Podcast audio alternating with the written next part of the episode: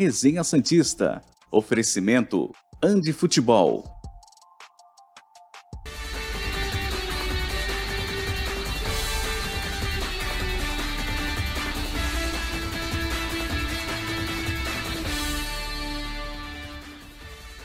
Muito bom dia, chegamos para mais um Resenha Santista aqui pela TV Cultura Litoral. Hoje, segunda-feira, 3 de outubro de 2022. Essas são as principais manchetes do programa de hoje. Santos perde para o Inter e vê Libertadores cada vez mais distante. Camacho leva terceiro amarelo e está fora da próxima rodada do Campeonato Brasileiro. E a preparação do Peixe para o jogo de quarta-feira contra o Atlético Mineiro. na Vila Belmiro, 21 e 30. Mais um jogo com transmissão ao vivo, a TV aberta para todo o Brasil, assim como foi sábado, quarta também, nove e meia da noite na Vila Belmiro. O Santos precisa pontuar. Tem dois jogos seguidos na Vila, Atlético Mineiro e Juventude. Depois é Red Bull e Corinthians. Os próximos quatro jogos, três na Vila, só o Red Bull é fora.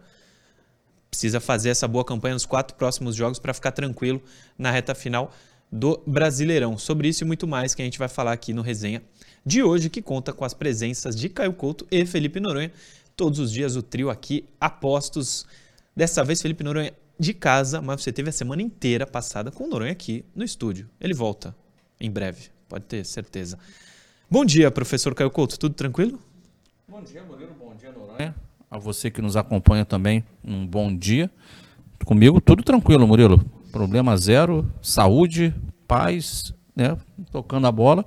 Em relação ao Santos, lógico que a gente vai falar aí desse último sábado, né, e como tudo na vida, no futebol não é diferente, né? Equilíbrio é fundamental. É, atacar e defender com máxima eficiência e eficácia faz parte do futebol. E foi o que não aconteceu com o Santos nesse último final de semana. É, não, não foi exatamente o que aconteceu. Felipe Noronha, bom dia. Bom dia, Murilo. Bom dia, Caio. É, realmente o Santos não jogou absolutamente nada, sejamos honestos, uma partida bem abaixo em relação ao apresentado contra o Atlético, também abaixo em relação ao apresentado contra o Palmeiras. Tive a sorte de não assistir esta pelada ao vivo, fiz escolhas melhores para minha vida, só que aí no domingo eu fiz uma escolha muito pior, que foi assistir ao VT completo deste jogo. Eu poderia chegar aqui no resenha segunda e falar, olha gente, não vi, não sei, não quero saber. Não, eu vi. Eu peguei o VT, assisti completo para poder chegar aqui bem informado e chego triste também, porque realmente o Santos não jogou nada. Mas já tem jogo quarta-feira, então é bom o Santos acordar para a vida e se recuperar. É isso, depois de amanhã na Vila contra o Atlético Mineiro do Cuca, do Hulk. Hulk deve jogar, né? Sim, eu acredito que sim. Não vai ser fácil, não vai ser fácil, mas vamos para cima do time do Cuca. Se não der para ganhar do time do Cuca também, mas é bom o Atlético, estou preocupado. Resumo da rodada, antes da gente entrar em Santos e Internacional. Coloca aí na tela o resumo da 29 rodada Espiga.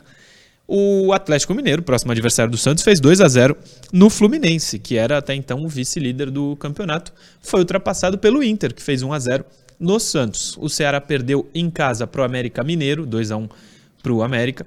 4 a 1 para o Flamengo, para cima do Bragantino. Três gols do Pedro. O Goiás perdeu para o Fortaleza. O Fortaleza, que era o último colocado, disparado e tal, já passou o Santos, tá? Goiás 0, Fortaleza 1. Havaí 1, Atlético Goianiense 2. O Lisca, quando chegar o confronto Santos e Havaí, não deve mais ser o treinador do Havaí, porque ele é um treinador péssimo. Vai perder o emprego de novo. Atlético Paranaense 2, Juventude 0, Corinthians 2, Cuiabá 0. Hoje, segunda-feira, às 8 da noite, Botafogo e Palmeiras se enfrentam no Engenhão. O Botafogo, portanto, tem um jogo a menos que o Santos. Mesmo assim, também já passou o Santos. O Botafogo, com um jogo a menos, está à frente do Santos. E na quinta-feira, São Paulo e Coritiba. São Paulo não jogou nessa rodada porque estava sendo derrotado, para nossa alegria, para o Del Valle. Uh, resumo da classificação essa aí é a classificação. Palmeiras campeão 60 pontos, Inter 53 é o segundo, Fluminense o terceiro com 51, Corinthians o quarto com 50, Flamengo quinto com 48, Atlético Paranaense o sexto com 47. Até aí, o sexto colocado é a zona de classificação para a Libertadores. Abre a sétima e a oitava vaga, porque a final da Libertadores é Atlético e Flamengo, que estão aí, e a da Copa do Brasil, Flamengo e Corinthians, que também estão entre os seis. Sétimo, Atlético Mineiro, oitavo, América Mineiro. O Fortaleza já é o nono, Caio Couto. Vai brigar por vaga na, na Libertadores. Tudo bem que ele tem cinco pontos a menos que o oitavo, né? Mas pode brigar. Botafogo é o décimo, como eu disse, um jogo, um jogo a menos que o Santos, mas está à frente do Santos. Pode ir a 40 hoje e ultrapassar o Fortaleza. O primeiro da segunda página é o Santos, 11 colocado com 37. Portanto, o Santos está a 5 pontos do oitavo. Está longe. Goiás, o 12, São Paulo, o 13, Bragantino, o 14, Coritiba, o 15, Ceará, o 16. A zona de abaixamento abre com o Cuiabá, depois Havaí, Atlético Goianiense e Juventude. Do 14 para o 15 são 4 pontos. E talvez do 15 para baixo é que esteja a briga para o rebaixamento, né, cara? Contra o rebaixamento, na verdade. Não, não, levando em consideração que Curitiba tem um jogo a menos, né? Então ele pode, de pode repente, ir a 34, é dar uma desgarrada dali.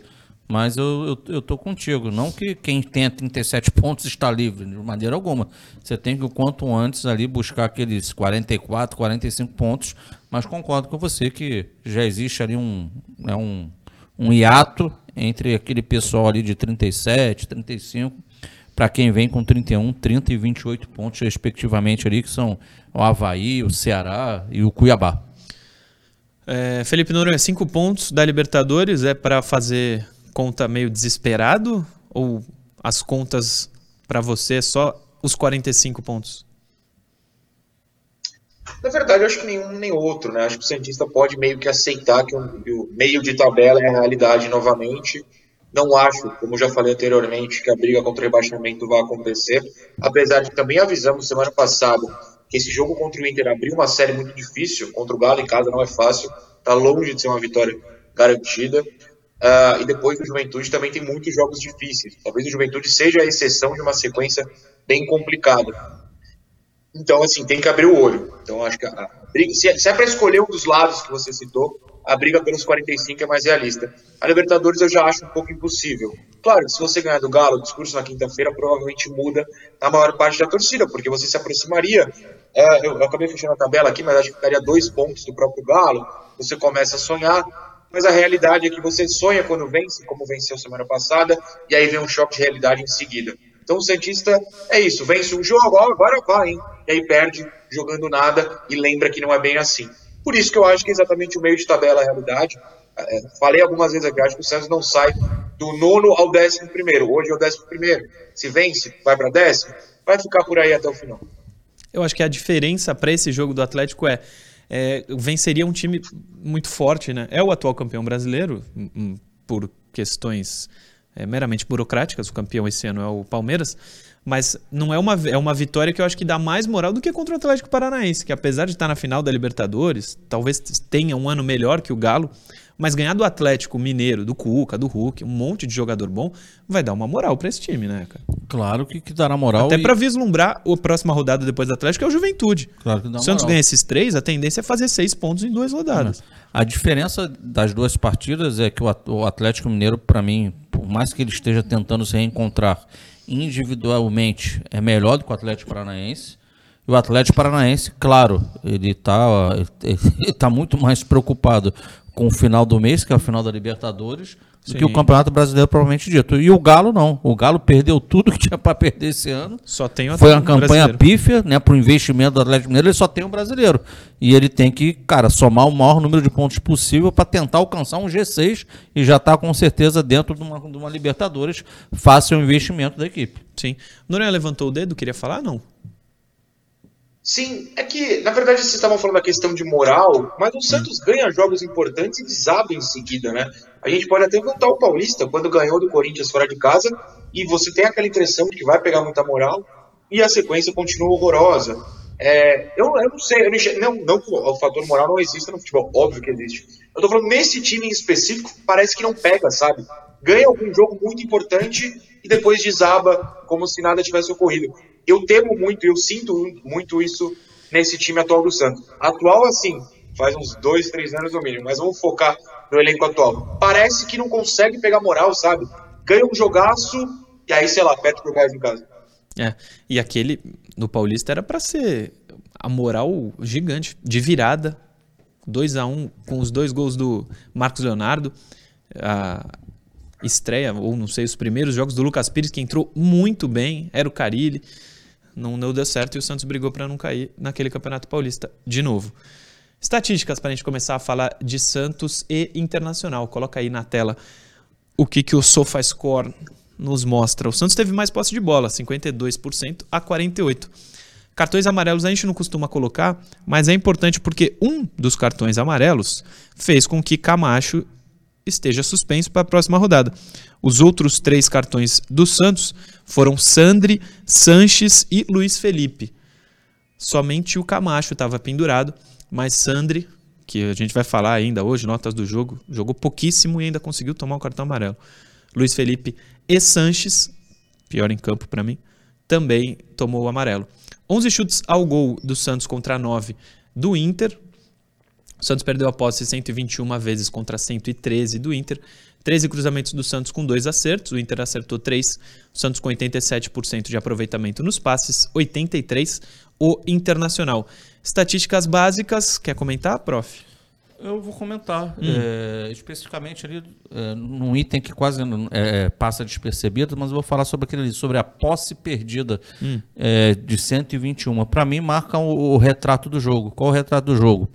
É, o Orlando tentou fazer do Santos uma equipe propositiva que tivesse a posse de bola. E se você pega o primeiro tempo, é lógico, o Santos é, ele, ele na teoria, seria perigoso com a bola, porque ele reuniu jogadores de qualidade técnica ao mesmo tempo dentro de campo. Porém, aquele número ali da posse perdida vai muito em, em cima do que? Do, do Inter, da roubada de bola do Inter, da marcação forte do Inter.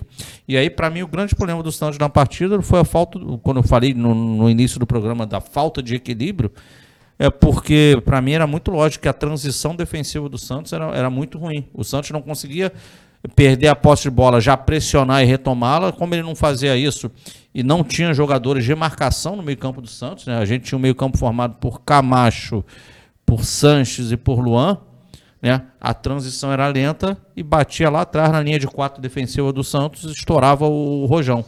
Então, para mim é um retrato do jogo, um time que, que, que aí no segundo tempo até tem mais a bola, porque foi, um, foi uma estratégia lá, foi escolhida pelo Mano Menezes, ele desce bem o bloco de marcação, mas o Santos tem a bola, não consegue criar e, e continua tendo é, o problema de toda a partida. Então, para mim, esse é o resumo do jogo de um time que ele tentou reunir peças de qualidade junto. Eu, minha, meu posicionamento, não, não vejo problema.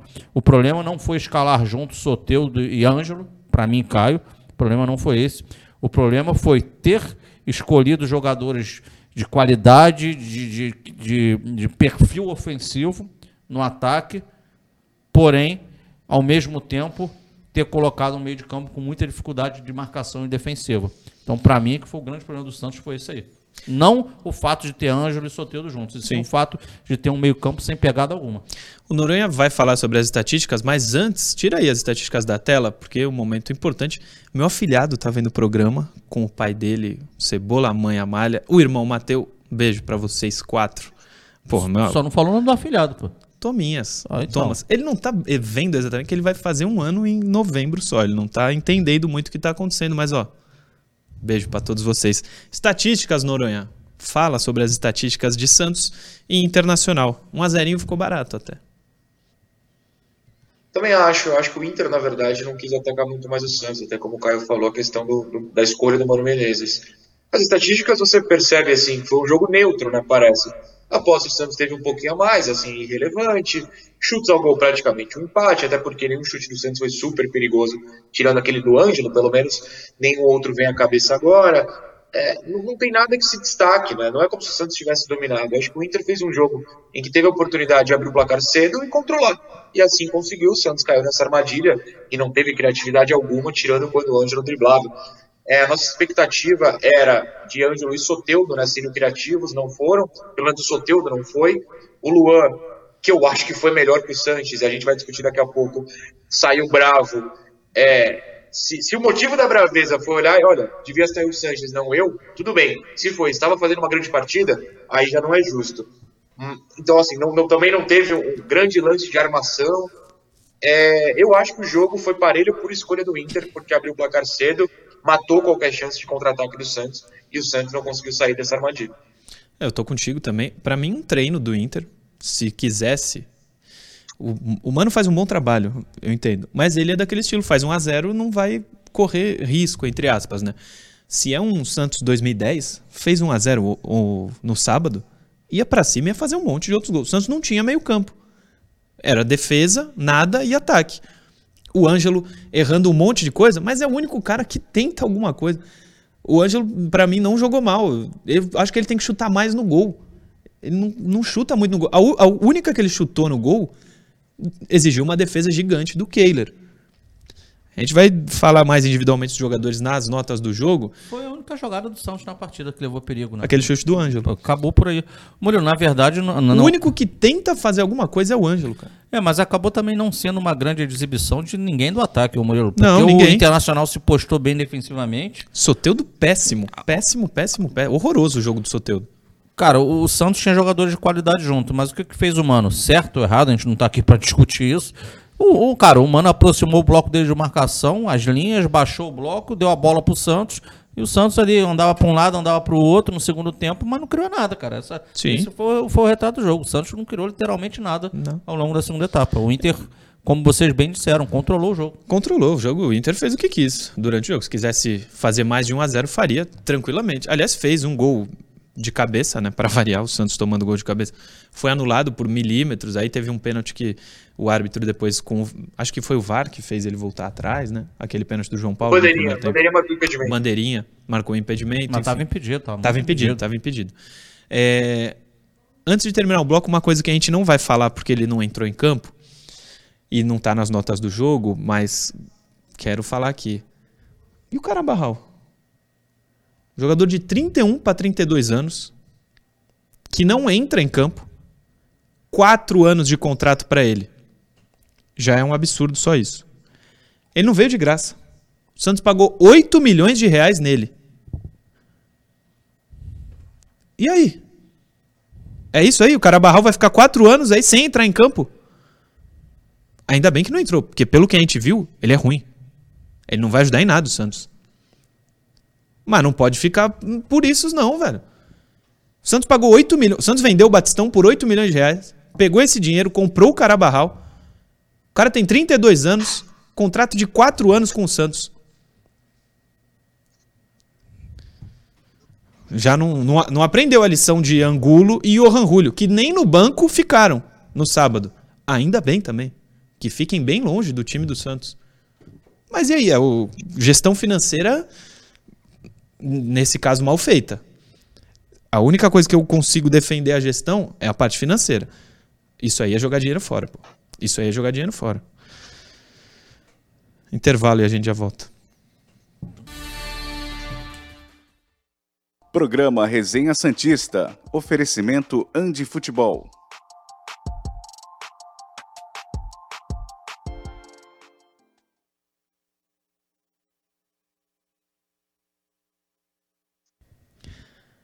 Fala, Noronha.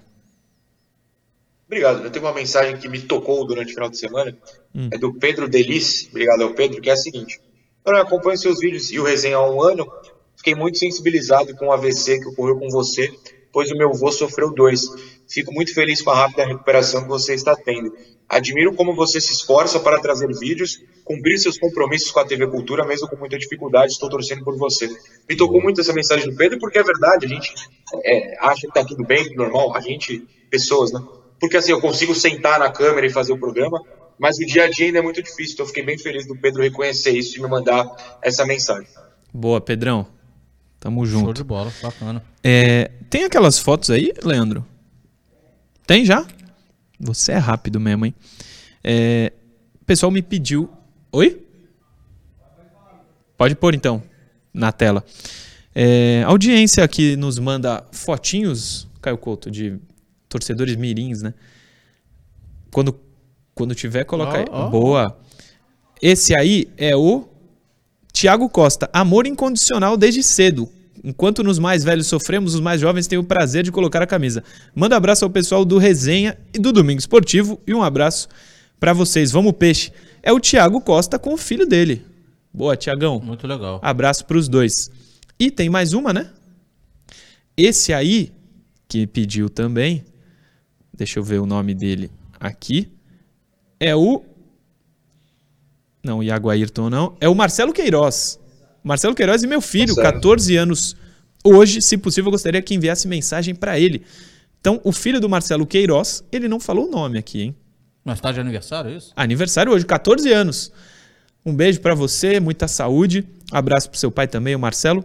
Essa foto é lá onde a gente foi no shopping, né? O, no Praia Mar, a exposição do Santos 110 anos em abril. Ó, o Marcelo é esse aí, o filho dele ali do lado. Um beijo pros dois. Valeu, Leandro. O Iago Ayrton também manda um abraço pra gente. Fala que a gente é muito fera. Um abraço pro Caio, pro Noronha e pra você, Murilo. Valeu, Um. Iago Ayrton. E o Neemias fala para o Santos contratar o Lorenzo Faravelli, do Independiente Del Valle. Vai. O Santos esteja no mercado atento. Porque tem jogador bom por aí, viu? O Santos que abra o olho e o cofre também. E, ó, e Murilo, vou te falar uma coisa. Fala. O Carabarral, Hum. eu sei que é estranho, mas a gente, quando tiver um programa mais tranquilo, hoje tem nota pra dar. Sim. É, quem tá treinando o time, seja o Orlando, seja o Lisca, recebeu um jogador que não encaixa no esquema tático que eles usam. Coitado dele. Acho que você tá certo, mas coitado também do argentino. Sim, sim. É, Tem superchat aqui do Eric. O Santos é um time de Série B jogando a Série A. Somos iludidos e apegados ao passado. História não ganha jogo. É constrangedor assistir esse time. Não consigo cravar isso, mas que o elenco é fraquinho. Vamos voltar. Programa Resenha Santista. Oferecimento Andi Futebol.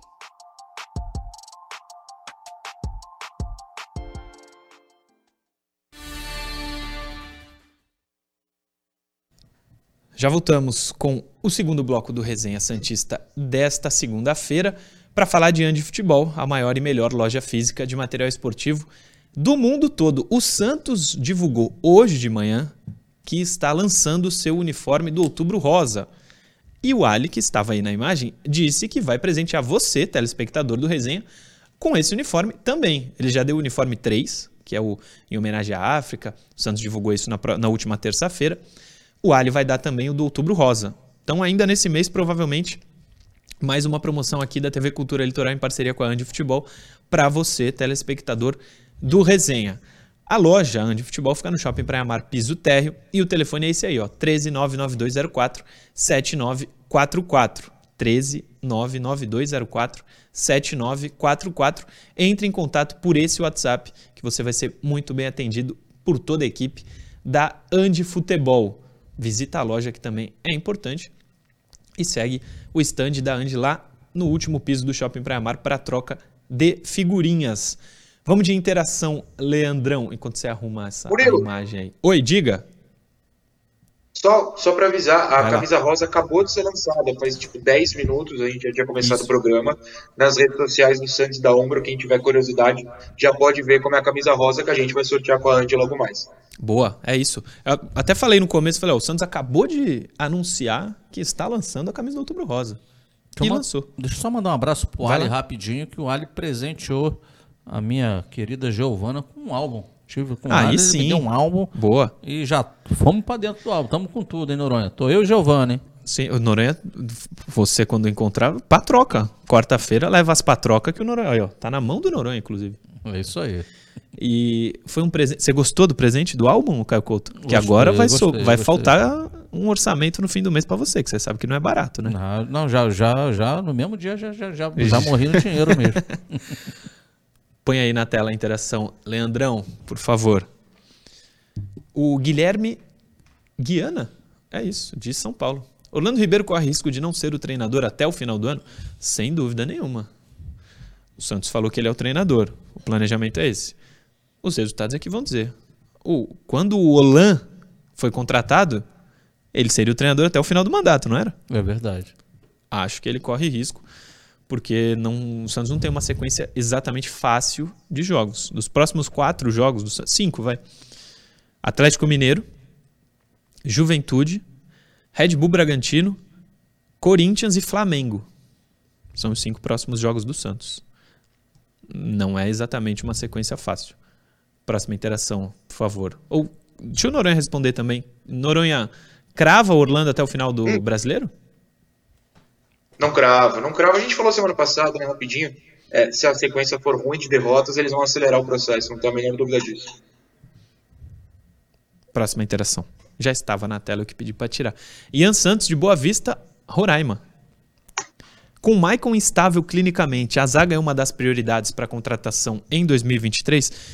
É o seguinte, eu não acho que tenha prioridade para o Santos porque não tem ninguém, nenhum incontestável. Tem que contratar em todas. Então o que é prioridade em todas não é prioridade nenhuma, certo, professor? Que filósofo. Cortella que me ensinou essa. Você, você não tem deixa... contratar, só não tem que contratar no gol. Tem que contratar na lateral direita, na zaga. Eu contrataria na lateral esquerda. Volante, então, não preciso nem falar, porque o primeiro nome para 2023 é Camacho. Então, volta San, volta Jobson, Balieiro, vai vir o Alisson em janeiro. No, meia, então, meia o Santos precisa contratar e muito, meia. O Santos tem Thailson no ataque. O elenco é muito fraco, cara. Os 11 titulares, se todos estivessem à disposição bem, não acho que seja tão fraco assim. Os 11. Agora, elenco, pelo amor de Deus, dói de ver. Você está correto. Você está retratando uma verdade. Não tenho o que dizer. Agora, ele está ele tá correto sim em relação a ter que buscar mais zagueiros. Isso aí também é uma, é uma, uma, uma visão aí da, do nosso querido amigo aí que mandou a interação que está correta. O Maicon Noronha, não estando bem clinicamente, o Santos precisa ir atrás de um zagueiro. Além dele, Bauerman, Alex, o Derek estava no banco, né? O Luiz Felipe, pode ter a subida do Zabala, de repente do Jair, mas esses dois últimos especialmente não, já não estariam prontos, né? Não seria uma contratação para substituir o Michael. Um jogador, aliás. Na verdade, eu acho que sim, sim. É, não, mas na verdade eu acho que independente, independentemente da lesão do Michael, de futuras lesões do Michael, do físico do Michael, acho que o banco do Santos na zaga é muito curto. Você tem Michael Barman, beleza. Você tem o Luiz Felipe, que não é tão confiável assim. Tem grandes jogos, como foi contra o Atlético, tem jogos muito abaixo. Eu acho que foi o caso da partida contra o Inter, mas ele tem jogos abaixo no histórico dele do Santos. O Alex não está pronto, o Derek muito menos. Quem acompanha o Sub-20 sabe disso. O Zabala e o Jair, como você falou, são muito jovens. É, o Zabala, inclusive, não é dos zagueiros mais confiáveis no sub-20. Assim, claro, ele é muito novo. O melhor desses é o Jair, que tem 17 anos. Então, eu iria atrás de zagueiro sim, digo mais. Se der para ir atrás de dois, melhor ainda. Também acho, também acho. Traria dois zagueiros. É, próxima. Próxima interação de hoje é a última, né? Gessé, Gessé, que é o nome do Zeca Pagodinho, que estará em Santos nesse sábado e eu estarei lá. Já comprei ingresso para o show dele e Thier, Caio Couto. Zeca Pagodinho, Tia e Rafa Laranja, nesse sábado aqui em Santos. Gessé Alves Pereira, de Manaus. Ainda acreditam no Sandri? Cara, a gente vai falar nas notas do jogo. Eu tô triste por não ver o Sandri que eu imaginava. Ele teve, ele voltou no final do ano passado, não voltou bem. E a gente falava, ah, uma pré-temporada para ele vai ser importante e tal ele teve essa pré-temporada e esse ano de 2022 não foi bom para ele. Inegável isso. Inclusive, ontem no Domingo Esportivo, o Ricardinho Martins defendeu que ele deveria ser emprestado no Paulista para voltar depois pro, pro, pro resto do, do ano. Sandri não, não sei se eu concordo, Cara, mas ele falou. Sandri não foi bem, mas decretar que o, que o Sandri não tem chance de evoluir na carreira dele é extremamente precoce. Até agora, porque ele já demonstrou, né? Agora, com raras exceções, quem foi bem no elenco do Santos? Pois é. Pois é. O Sandri de 2020 seria titular absoluto desse time, né, Noronha? Ah, seria, seria. Seria sem dúvida. E como o Caio falou, decretar fim de carreira de alguém que mal completou 20 anos é, é um absurdo. É, mas não está jogando como jogou em 2020, são fato. Vamos para as notas do jogo, então. Põe a primeira aí na tela, Leandrão. Primeiro é o João Paulo. acho que para variar o melhor do Santos. Ele faz uma defesaça no segundo tempo. Acho que no um chute do Brian Romero dentro da área até. Eu dou 7 pro João Paulo. Caio. 7. Noronha. Fico com vocês, acho justo. Próximo, Natan. O Natan é um negócio interessante. É... O Meneghetti, que é jornalista lá do Rio Grande do Sul, fala sobre o Ferreirinha. Eu falei isso no Domingo Esportivo. Que é jogador do Grêmio, atacante. Fala Sim. que ele sabe muito. Joga muita bola, sabe jogar bola, mas não sabe jogar futebol. O Ferreirinha. O Natan sabe jogar muito, muita bola. Não tem muita confiança. Ele parece, às vezes, meio peladeiro. Mas é, acho que é muito pela habilidade dele. Eu vou te falar que eu gostei da atuação do Natan. Especialmente no ataque. Mas não vi ele comprometer muito na defesa também. É, não acho que seja a solução para a lateral. De repente vem um outro e briga por posição com ele. Agora, é inadmissível ele, quando chegou, não ter sido titular à frente do Madison. Aqueles poucos jogos. O que o Lisca fez com esse rapaz é inacreditável. Ele é um trilhão de vezes melhor que o Madison. É assim, é inacreditável que a gente perdeu jogos por causa do Madison tendo o Natan apto a jogar. Pra, pra sábado eu dou um 5. Caio. Eu vou dar nota 5 também, Murilo. É, é, eu entendi o que você quis falar, mas pra mim não é que. Pra mim, Caio, tá? Com total respeito ao comentário. Não é a questão dele ser irresponsável, abre aspas, peladeiro. Entendi o que você quis falar com o peladeiro. Mas pra mim é um jogador que tem uma boa técnica, ele tem uma boa técnica, mas Muito está boa. se adaptando à posição. O Natan não é um lateral direito de ofício. O Natan é um cara que busca o fundo, é só vê-lo jogar e quando ele fala dele próprio, ele, ele reconhece isso. Então é um atleta se adaptando à posição de lateral direito. Inclusive em Portugal, né? Jogava mais avançado do que. É, porque ele jogava o time dele, acho que jogava com, com- jogava com três zagueiros ala, sempre, né? então ele já jogava lá dentro, mas você vê que ele traz a bola muito pra dentro, né? Sim. É Uma característica de jogador de meio de campo, ele.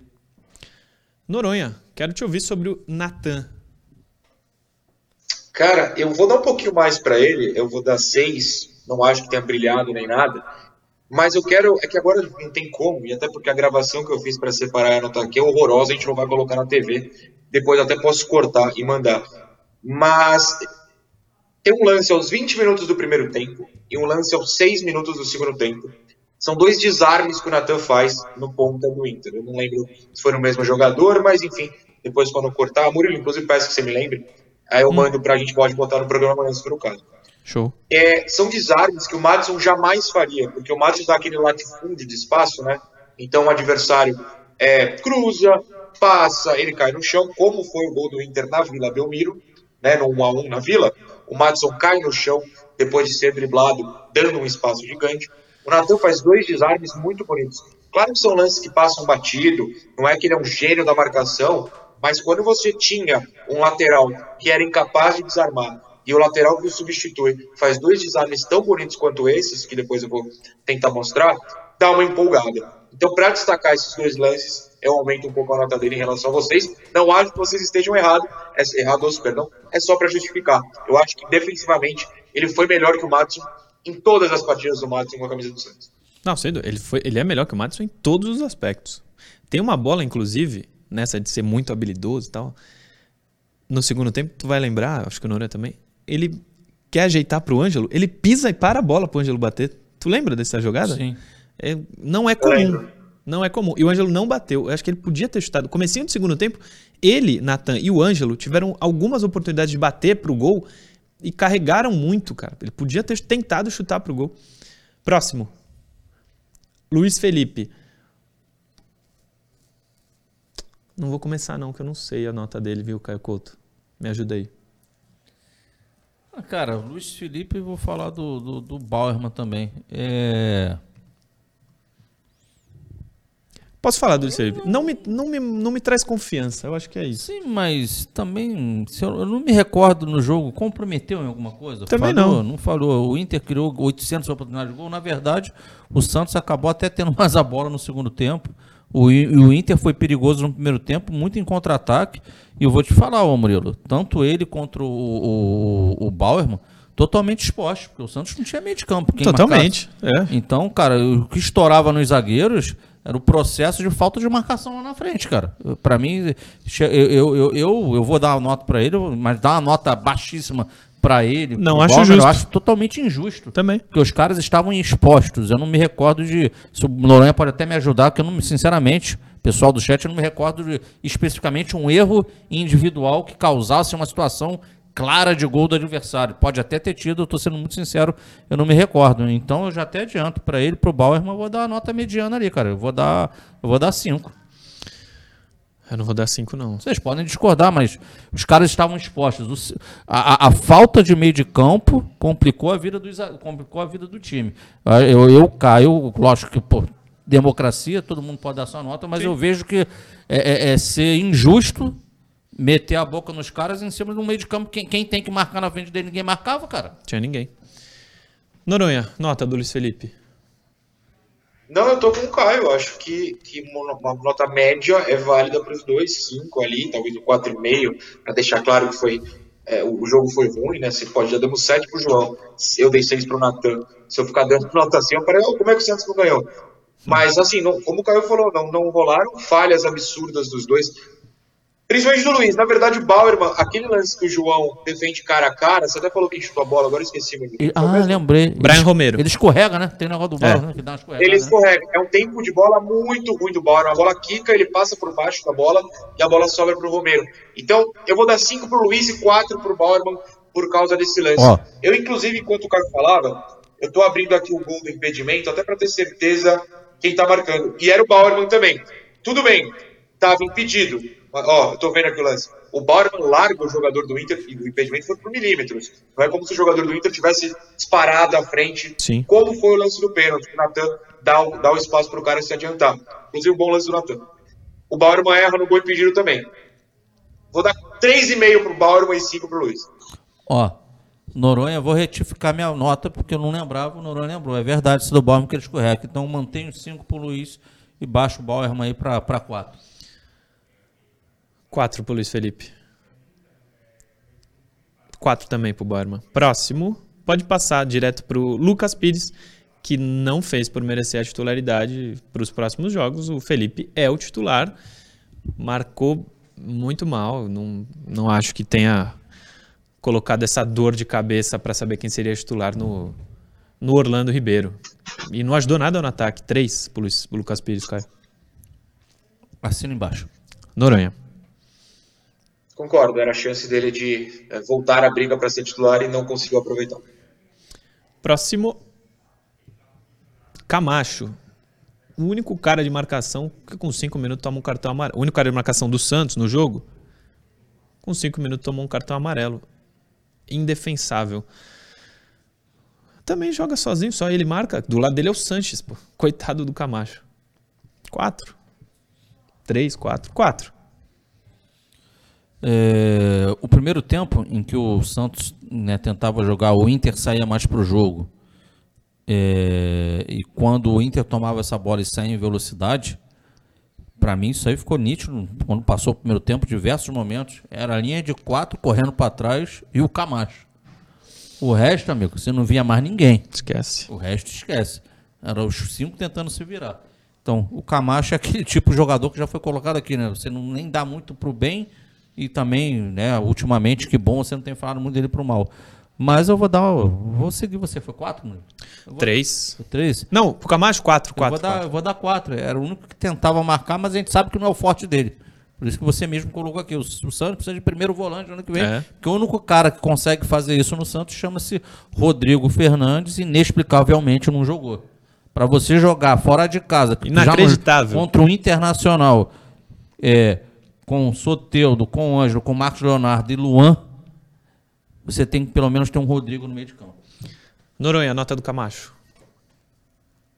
Eu vou dar três, acho que o meio-campo foi desastroso e vou reiterar a pergunta. Né? Aliás, vou fazer uma pergunta reiterando o comentário do Caio. Por que levar o Rodrigo se ele não joga? O jogador da posição dele, que no caso é o Camacho, tomou amarelo com três segundos de jogo e o Rodrigo sequer foi acionado para o segundo tempo. Minha questão é: Levou por quê? Se não entrou, precisa de um motivo. Alguém precisaria ir a público.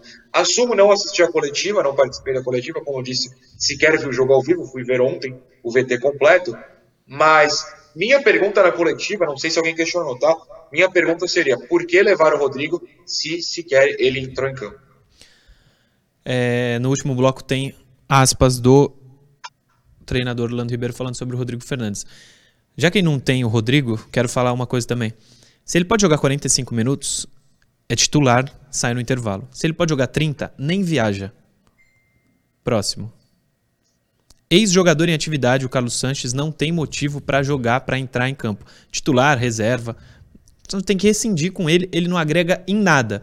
E aí, seu Orlando Ribeiro, se você se apega na liderança dele para colocá-lo como titular e dar a tarja de capitão, aí eu lamento te informar que você nunca vai ser treinador de um time profissional. Vai ficar sempre no sub-20 ali, escanteado. Aliás, tá no Santos porque o Palmeiras não, não, não, você não era unanimidade exatamente no Palmeiras. Se ficar se apegando nessa de liderança, esquece, nunca vai ser treinador de time profissional. Pro Sanches é zero, saco cheio dele. Aliás, Sanches chegou no meio de 2018, fez seis meses ali razoáveis, jogou muito em 2019, jogou mal em 2020, 2021 e 2022. Ele tá jogando mal há três anos. Não entendo a idolatria tamanha pelo Sanches. Zero, Caio. É, o, o, Orlando, é, apesar da derrota, teve uma estratégia legal contra o Palmeiras, venceu o jogo do Atlético Paranaense e, e contra o Internacional foi, foi, foi desastroso o Santos Futebol Clube. O Santos teve é, muita participação nos três jogos com o Orlando. É, ele entra em campo quando o Palmeiras tem um jogador expulso né, na cabeça do Orlando Santos daria mobilidade e criaria chances para o Santos vencer aquela partida. É, não aconteceu. O Santos foi titular contra o Atlético Paranaense, mas o Santos naquele jogo não foi nem o primeiro nem o segundo homem de meio de campo. É importante falar isso. O Sanches, o Santos teve aquelas duas linhas de quatro, o Sanches dava uma ajeitadinha pela marcação lá pelo lado direito, quando tinha a bola também caía naquela zona de campo dele. E ontem o Sanches foi para ontem não, perdão, sábado ele foi para campo ele ser o segundo homem de marcação. O Santos não, o Santos não marca ninguém, não, consegue, não, não, dá mais. Questões, questões físicas. E, então, cara, a minha nota para ele vai ser dois porque ele, ele não jogou nada, mais dois porque, porque a culpa é do técnico ter colocado ele naquela posição também. Não dá. Ali o técnico realmente ele, ele, ele, ele pensou um jogo que claramente não aconteceria. Sem a bola o Santos não consegue marcar, gente. Noronha, Sanches.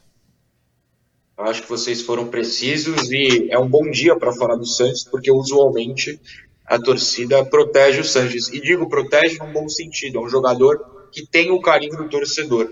Mas já faz muito tempo, e muito mesmo, pelo menos dois anos, que ele não pode atuar pelo Santos. Ele não entrega desde 2020 o que entregou em 2019.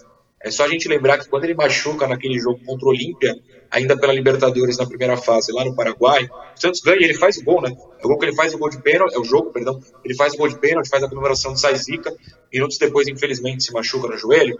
Ele estava muito mal. Ele não estava tirando a zica de gol, ele estava tirando a zica das atuações muito ruins. Isso. Fica, claro, 6, 7, 8 meses parado, volta mal, né? Machuca de novo, volta mal, e é o que a gente falou semana passada. Sempre que tem uma troca de técnico, o técnico novo, usualmente os assistentes, eu vou chamar o Orlando de assistente, mas é do sub-20, vocês entenderam? Junto ao Marcelo, colocam o Sanches por essa questão de liderança. Mas em campo ele não entrega. Em campo ele não entrega. Não é marcador, nunca foi, e não tem mais pique para ir voltar como fez, como deveria ter feito ontem. É, nas costas do Natan, e ele era o volante para marcar, o Inter encontrava espaço, e no lance do gol, ele falha. Ele simplesmente larga o autor do gol do Inter, que de novo esqueci o nome do jogador, a memória está horrorosa hoje, mas é, ele larga o marcador e o cara faz o gol. Era exatamente onde ele deveria estar como volante, já que o Santos joga com os dois volantes lado a lado, o Camacho e, e ele, usualmente é o Fernandes e o Zanocelo.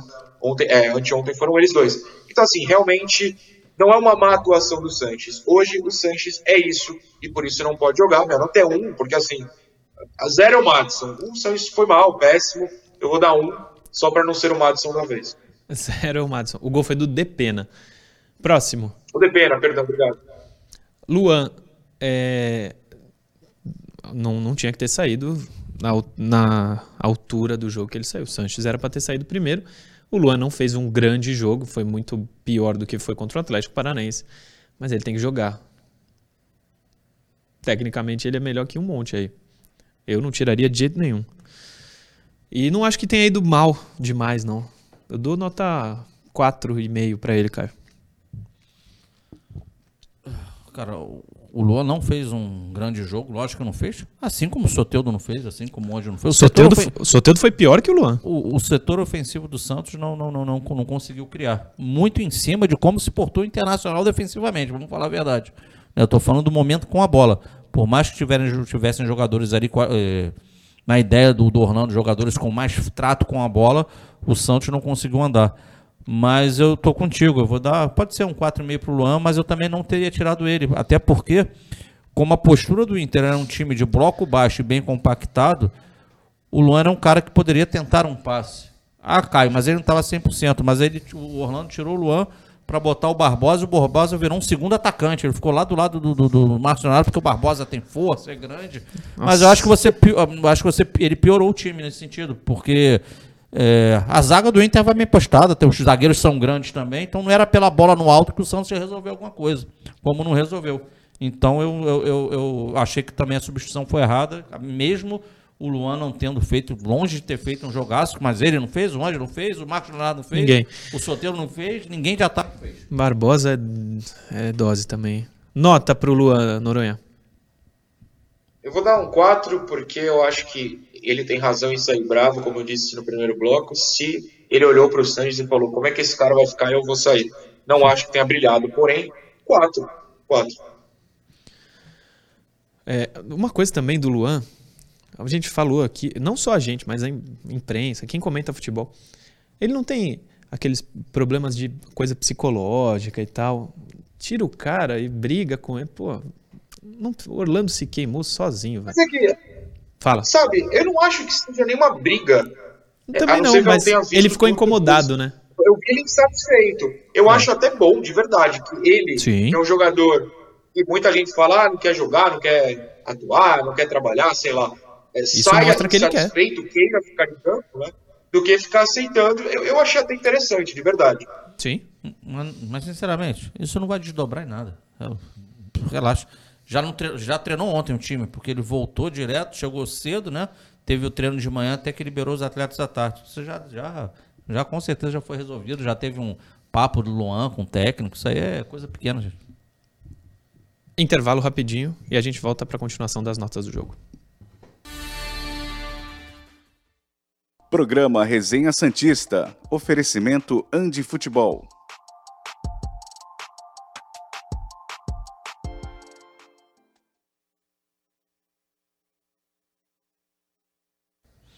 Posso fazer uma pergunta aqui? Pode, professor. O José Guilherme ele pergunta aos três: considerando a habilidade do Natan, ele poderia render mais em outra posição? Ele poderia agregar? O Santos não tem lateral. O Natan tá jogando ali e não tá indo mal. Deixa o cara lá, pô. Já não tem lateral. Vai, colo... vai tirar o cara dali? Pô. Eu concordo, eu concordo. Tem que deixar ele ali mesmo. Desce o Brilhante manda o um superchat. Orlando tem a torcida do lado, não tem a pressão por estar assumindo emergencialmente e mesmo assim ficar bancando o líder de elenco para agradar. Prejudicar o próprio trabalho e o time a troco de quê? Também não entendi, desce o brilhante. É, outro superchat. David Silva. O que mais pesa para jogadores como Carabarral, Johan Julio e Angulo seria a qualidade técnica ou o esquema tático que são colocados? A qualidade técnica que falta nesses jogadores, na minha sim, opinião. Sim. É, vamos ver se tem mais. Vou pro Instagram. No caso do Carabarral, eu discordo, mas Fala. como eu falei anteriormente, um programa mais leve a gente discute mais. Boa. O Gavioli, lá de Londrina, tá mandando mensagem só para mandar um abraço pra gente. Londrina, Valeu, Gavioli. Nota 10 a velocidade lá. Londrina? É, já tive lá. O Akira Nakai. Será que pro Orlando Fernandes não, ser, não, ser, não seja titular da posição? Aí ele. Aí tem que demitir o Orlando. Pronto, achamos o motivo pro Orlando não durar até o final do ano. O Roberto Martins, bom dia Murilo, perder faz parte, agora vo voltar com Auro é inacreditável. A gente fala dele daqui a pouco. Roberto Martins. Pedro Messias Lopes, depois de ver o Natan, você não acha que o Lisca Tinha um caso com o Mads? O que é isso, velho? Ô, Pedro. Que isso? Eu já falei pra você tomar cuidado no que você lê, Murilo, pelo amor Professor de Deus. Pedro Messias. Pô, o cara é professor, não sabia que ele ia mandar uma dessa. Posso mandar duas rapidinho? O Ricardo Ramos pergunta sobre Ed Carlos, a gente vai falar na nota do jogo. E o Ali acabou de mandar mensagem. Chegou a camisa do Outubro Rosa. Aí sim, deixa eu ver. Chegou. Chegou o Outubro Rosa, infantil, juvenil, feminina e masculina. Não sei o que é a camisa do Outubro Rosa. Boa. Tem tudo lá na Andi Futebol, hein? Ali, valeu. É, tem mais mensagem aqui. Do Juliano Junqueira, um abraço pra ele. Felipe Salgado. Felipe Salgado, meu parceiro, futebol de quarta. Vamos voltar.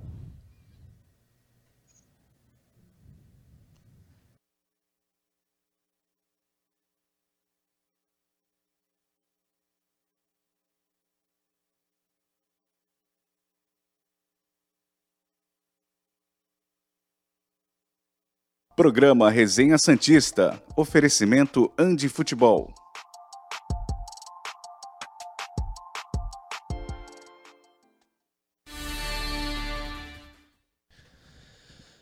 Estamos de volta com o último bloco do Resenha Santista. Vamos para o ataque nas notas do jogo, Leandro. O último foi o Luan. Vamos de Ângelo. O cara que tenta fazer alguma coisa diferente, erra um monte de tomada de decisão, porque tem 17 anos. Pelo menos é o que eu acho. Posso, ele pode daqui a 15 anos ficar errando e estava errado. É, não é por causa da idade, é porque ele não sabe. Acho que é por causa da idade. Ele não tem 18 anos ainda. 6,5 pro Ângelo, Caio. Sim, ele, a única bola tenta que o, que o Santos levou perigo ao gol adversário foi a do Ângelo no primeiro tempo. Mesmo assim, ele, como todos os outros ataques, teve muita dificuldade aí no, na, na partida. Eu vou dar. Eu dei. Qual foi a nota mais alta? Tirando o João, não lembro, foi 7 pro João. Acho que foi 5 a mais alta que eu dei. Acho não que foi? é, por aí. Então eu vou dar 5,5 pro Ângelo. Caiu um pouquinho mais acima dos outros, mas longe de ter sido um jogaço, mas concordo contigo que ele. não, eu ele espero mais tenta. dele. Eu espero Mas mais concordo que ele tenta, que eu concordo. Sim. plenamente. Noronha. Fico com seis e digo mais, ele tenta e tem gente ali que não consegue acompanhar o ritmo, né? Por isso que erra mais ainda do que já tá errando. Ou que deveria errar. É, você tenta um passo ousado pro Santos, o Santos chega amanhã na bola. Então é, é difícil, é complicado. Com seis tá bom. Próximo. Marcos Leonardo, apagadaço, 4. Caio. 3,5. Próximo. Ah, não, O Noronha, Noronha? Noronha. Não, tudo bem, não precisa. Não fez nada em campo também, a bola não chega. Dá um 3,5 também. O próximo, Soteudo. O que jogou bem contra o Palmeiras fez o oposto contra o Inter. Péssimo jogo do Soteudo. 3 para não dar 2. Caio. O Soteudo é a referência do time, né? Se espera muito dele, mas muito, muito. E realmente ele teve uma tarde mu- muito ruim. Eu vou vou repetir a nota anterior, 3,5. O meu parceiro Felipe Palermo tá vendo o programa triste com o São Paulo dele, mas acontece. Você, Noronha, nota pro Soteudo. Como você falou, 3 para não dar 2, 4 para não dar 3, sei lá. Eu falo 2 para não dar 1. Um. Olha, foi difícil. Pro padrão Foi. Soteudo, né? Importante eu até falar. Sim. O padrão Soteudo, né? A gente espera mais, ele tem que jogar mais que isso, senão o time não rende, não rendeu. Não, e o padrão, é, o que a gente espera é contra o Palmeiras. Mesmo o Santos perdendo, ele jogou demais contra Sim. o Palmeiras. É, próximo, pode seguir. Lucas Barbosa. Na época da Copinha, logo depois, na verdade, a gente falava, eu falei pelo menos, que era o mais pronto dos jogadores da Copinha para o profissional. E eu estava completamente errado. Não dá. Não, não vou nem dar nota pro Lucas Barbosa, Caio. Aliás, encontrei, vindo pra cá, um motoqueiro que não consegui perguntar o nome dele. Ele me falou assim: é, avisa lá no teu programa que o Lucas Barbosa não dá. Não sei o seu nome, mas tá falado aqui. Não, não dá, não. Pra ser bem bonzinho, não dá. Cara, o, o Lucas mal, mas também não era o perfil de jogo para ele. Ele entrou como centroavante dessa vez agora. É, uma vez ou outra ele vinha no meio aqui buscar uma bola, mas ele estava posicionado e o Orlando fala isso na coletiva. Ah, meu objetivo era colocar alguém lá do Marcos, Leo- lá do Marcos Leonardo. Cara, perdido, bicho. Eu vou dar nota, uma nota extremamente baixa, não tem como. Vou dar, vou dar dois para ele. Noronha. É, vou ter que ficar nessa nota bem baixa também. Ah, agora, se for da copinha, é importante a gente lembrar, né? Barbosa, Juan, Ed Carlos, o Lucas Pires, que Lucas caiu Pires. bastante. É, é uma, o Diógenes, que nem, nem vai para o campo mais. É uma geração que a gente tentou avisar, né? Gente, eles estão estourando a idade na copinha. O Ângelo tem 17, o Sandri subiu com 16 com o São Paulo. É, o Marcos tem 18 ou 19 agora. É, o próprio Caio Jorge, que tinha ido embora meses antes da copinha, tinha acabado de completar 19. Esses meninos que chegam na copinha estourando idade é porque não estão prontos. Eu sei que empolguem para uma final de copinha. O Lucas nem jogou a final, né? ainda escapou do desastre. Mas não estavam prontos, seguem estar longe é, é, da, da prontidão que é necessária para o profissional. O Juan nem para o banco foi, né? Se eu não estou enganado. Então, assim, não dá. E é por isso que não precisa ficar pe- pedindo patati, outros meninos do Ivonei, também não estão prontos. No Miguelito. sub-20 você pega o Miguelito e olhe lá, viu? E olhe lá. É. O Nando Xavier mandou uma lá no chat, a produção me manda. Lucas Barbosa parece o Rivaldo Fisicamente. de hoje. O Rivaldo de hoje. 50 anos. Que isso. É, jogando, talvez. Próximo. Eu ainda escolheria o Rivaldo. Lucas Braga. Sem nota, eu acho, né? Ou não? Sem nome. Sem nota. Sem e nota. também era um jogo que não tinha o perfil dele, cara. Não tinha espaço. Próximo. Sandri. pô, jogou 15 minutos. Errou 15 passes e conseguiu tomar um amarelo. Eu tô triste com o Sandri, velho. Porque o meu time titular ideal, potencial, eu falei na sexta, era Rodrigo e Sandri. Não tá acontecendo, cara. Infelizmente. Nota, Caio. Rapaz, tu, tu- tu pegou o scout do jogo do, do, do, do, do Sandra aí. Não, como é- Não, chutei 15 faltas, 15, 15 passes errados, chutei. Mas não deu nome. Como? Mas não deu a nota. Não dei a nota, porque, cara, não. Porra. Três. Dois. Noronha. Não, minha nota é só tristeza. Eu ia falar que nem ele, nem o Ed Carlos, nem o Braga. Quem foi o outro que entrou além do Lucas? O, o Auro. Não, não tem muito que dar nota, É, né? Auro não daria Mal nota nem campo. Carlos. Não, não dá. É, Ed Carlos- eu- E Ed Carlos também não tem que dar nota pro cara. O cara estreou no profissional. O Santos tá num. O Santos não tem treina. O, ter- o treinador hoje do Santos fez o terceiro jogo dele como profissional na vida. O principal jogador do Santos não tem 18 anos. O Ed Carlos estreou sábado. O o Santos é um time de base jogando torneios profissionais. E aí não tem executivo de futebol, não tem gerente de futebol, não tem auxiliar permanente lá, desde que o Marcelo saiu. Não tem treinador, não tem lateral, não tem volante, não tem Resumindo, meio campo. A zona que foi o meio campo de sábado é inacreditável. Resumindo, Murilo, que acabe a temporada do Santos no, no famoso G Santos, que o torcedor apelidou aí, né, que é meio de tabela, mas que antes do término da, da temporada, decisões importantes no que tange a 2023 sejam tomadas. Pois é, só que alguma coisa precisa mudar. Não, Porque do jeito que tá, o primeiro reforço para 23 é o Camacho. E ainda não foi anunciado, mas será o Alisson. Ainda bem que são 10h58 e tá acabando, Caio Couto. posso me despedir? Por favor. Então eu quero mandar um abraço para você. Toma uma maracujina ali para o coração ficar bom. Não, é só o Santos ganhar que tá bom. Murilo, grande ab- Murilo, então um abraço. Noronha, abraço grande para você, a galera que nos acompanha. Muito obrigado aí pelo, por, por nos prestigiar. É sempre bacana ter vocês conosco.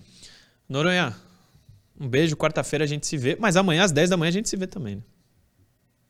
Amanhã às 10 da manhã. Um abração a vocês. Tchau.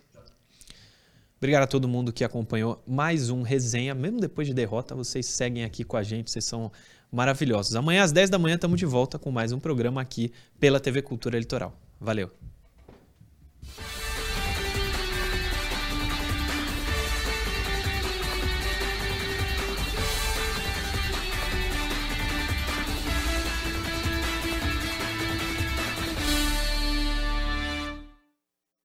Programa Resenha Santista. Oferecimento Andi Futebol.